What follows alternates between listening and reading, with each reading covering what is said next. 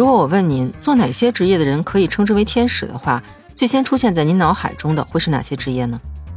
您好，我是盒子，欢迎来到生活和解。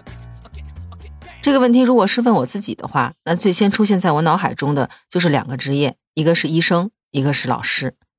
因为他们一个是为咱们健康保驾护航的白衣天使，另一个则是为我们传道授业解惑，给我们的灵魂带来光芒的天使。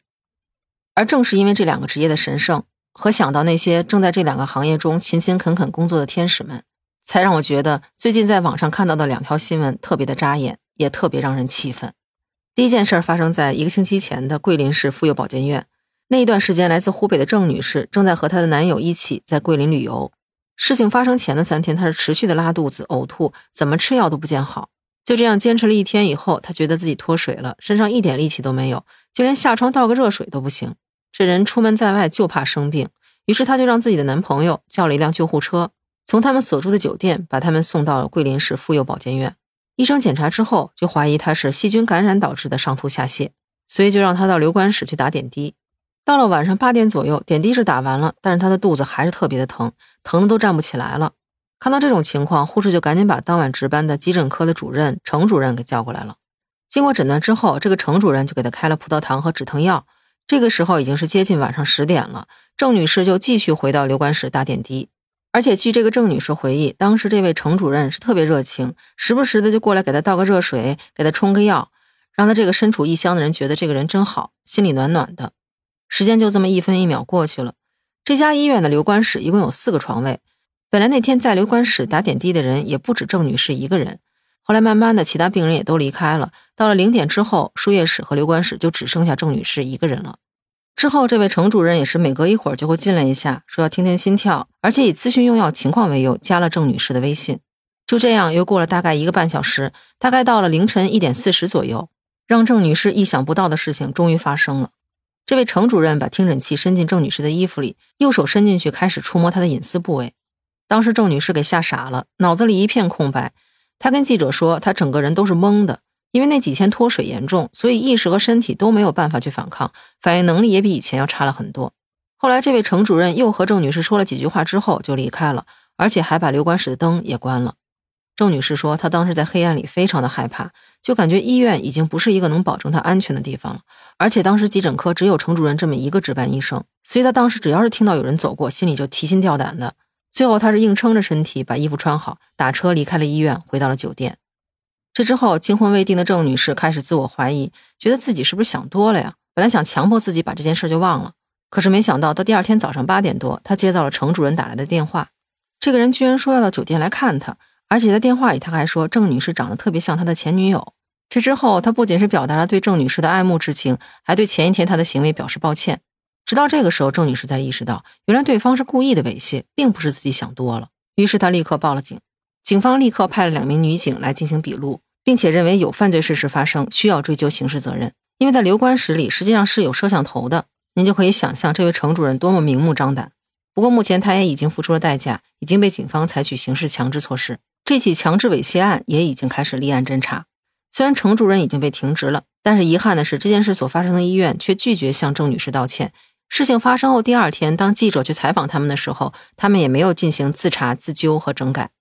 在这个新闻里，我注意到这位郑女士最开始是非常信任医院和医生的，而且这位郑主任之前的行为也让她觉得非常的暖心。毕竟身处异乡突然得病，是让几乎所有人都觉得非常崩溃的一件事情。再加上这种特殊时期，医院一般都是不允许家属进行陪护的。在场的医生嘘寒问暖、跑前跑后，对一个病人来说，当然心里是非常感激的。可是这样的信任，这样的感激，却被这位医生这么龌龊的行为吓得烟消云散。而下面这件事的犯罪嫌疑人，同样是利用了别人的信任，同样是利用别人认为非常神圣的一个职业，也同样是实施了猥亵。但是这件事的性质则更为恶劣，因为被害者是一个年仅十岁的女孩。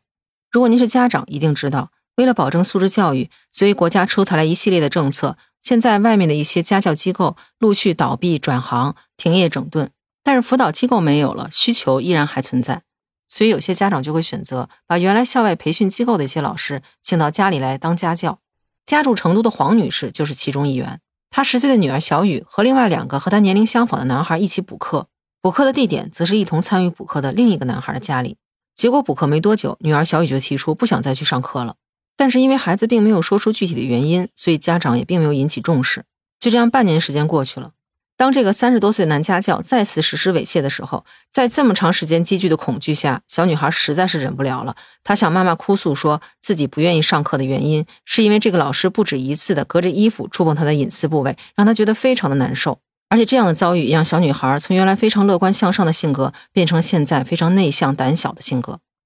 当黄女士从她女儿嘴里听到这一消息的时候，当时是五雷轰顶。可以说，这个女孩的家长是非常的粗心，这么长时间都没有注意到孩子的异常。但是在后面，她并没有因为愤怒而冲昏头脑，而是和家人商量之后，悄悄在他们补课的房间里安装了摄像头，目的就是为了能够收集证据，把这个罪犯绳之以法。最后，依据摄像头所拍下的关键证据，成都青羊区人民法院在上周审理了这起案件，并且当庭判决，这位家庭教师李某被判猥亵儿童罪，获刑五年。同时判决他终身禁止从事密切接触未成年人的工作，这样也算是恶魔接受应有的惩罚。但是孩子内心的伤害却是无法弥补的。新闻爆出之后，有很多网友留言说：“五年是不是太少了？他这样的行为在孩子内心造成了多大的阴影，多大的伤害啊！”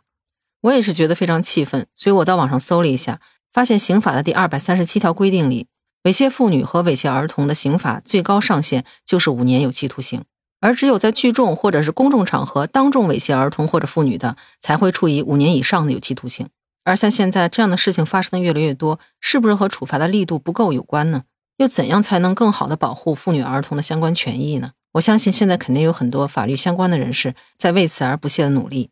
而通过上面这两个新闻，我其实想说，医生和老师这两个职业依然是非常神圣、非常伟大的两个职业。而现在从事这两个行业的大多数从业者都是非常勤勤恳恳、任劳任怨的天使，在我们身边就有很多因为为大家服务而工作到深夜的大白们，也有为了完成上级的任务，大冬天呢躺在冰冷的楼道里，身穿着防护服、上面盖着被子的医护人员，更有那些因为学校停课、孩子们居家上网课，绞尽脑汁为孩子们准备课件的起早贪黑的老师们。可是为什么在很多人嘴里，医患关系、老师和家长的关系经常是非常紧张的？这里面到底掺杂了多少人的私欲？而就是因为这些人的贪欲，造成了各种负面的消息，让很多人对医生和老师这两个本来让大家非常信任的行业产生了怀疑。有句话说得好：“一朝被蛇咬，十年怕井绳。”像第一个新闻里这位郑女士，本来对医院是非常信任的，但经过这件事情之后，她在遇到男医生的时候还会如此信任吗？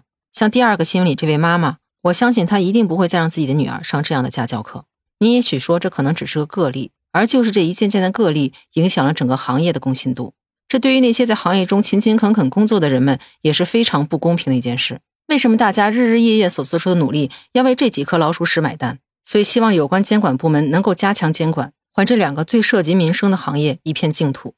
另外，从受害人的角度来说，也希望家长们能够以第二个新闻里这位粗心的妈妈的行为为戒，多站在孩子角度思考问题。他如果能更早的发现孩子的异常，这样的悲剧就能更早的结束，对孩子心灵的创伤当然也会越少。另外，有很多时候，因为中国的传统观念，所以很多女性受到侵犯或者是受到猥亵之后，都羞于启齿，更不用说去报案，利用法律手段来维护自己的利益。但是很多时候，就是因为咱们的忍让，可能让更多的女性同胞遭受同样的伤害。所以我发自内心的非常佩服这第一个新闻里的郑女士，就像当时做笔录的两位女警对她的评价一样，她非常的勇敢。真心的希望各位姑娘们不要遇到类似的情况，但如果真的遇到的话，也希望大家能够勇敢的站起来，用法律的手段向这种无耻的行为说不。那说到这儿，不知道您对这期节目是怎样一种看法？欢迎在评论区告诉我，咱们在评论区接着聊。如果你喜欢我的节目的话，欢迎点赞、订阅、评价我的专辑。也欢迎加入盒子的听友群，在那个绿色可以聊天的软件中搜索盒子的拼音八八六八八就可以找到我了。期待与您以另外一种形式聊天。那这期就到这里，感谢您收听生活和解，我是盒子，咱们下期见，拜拜。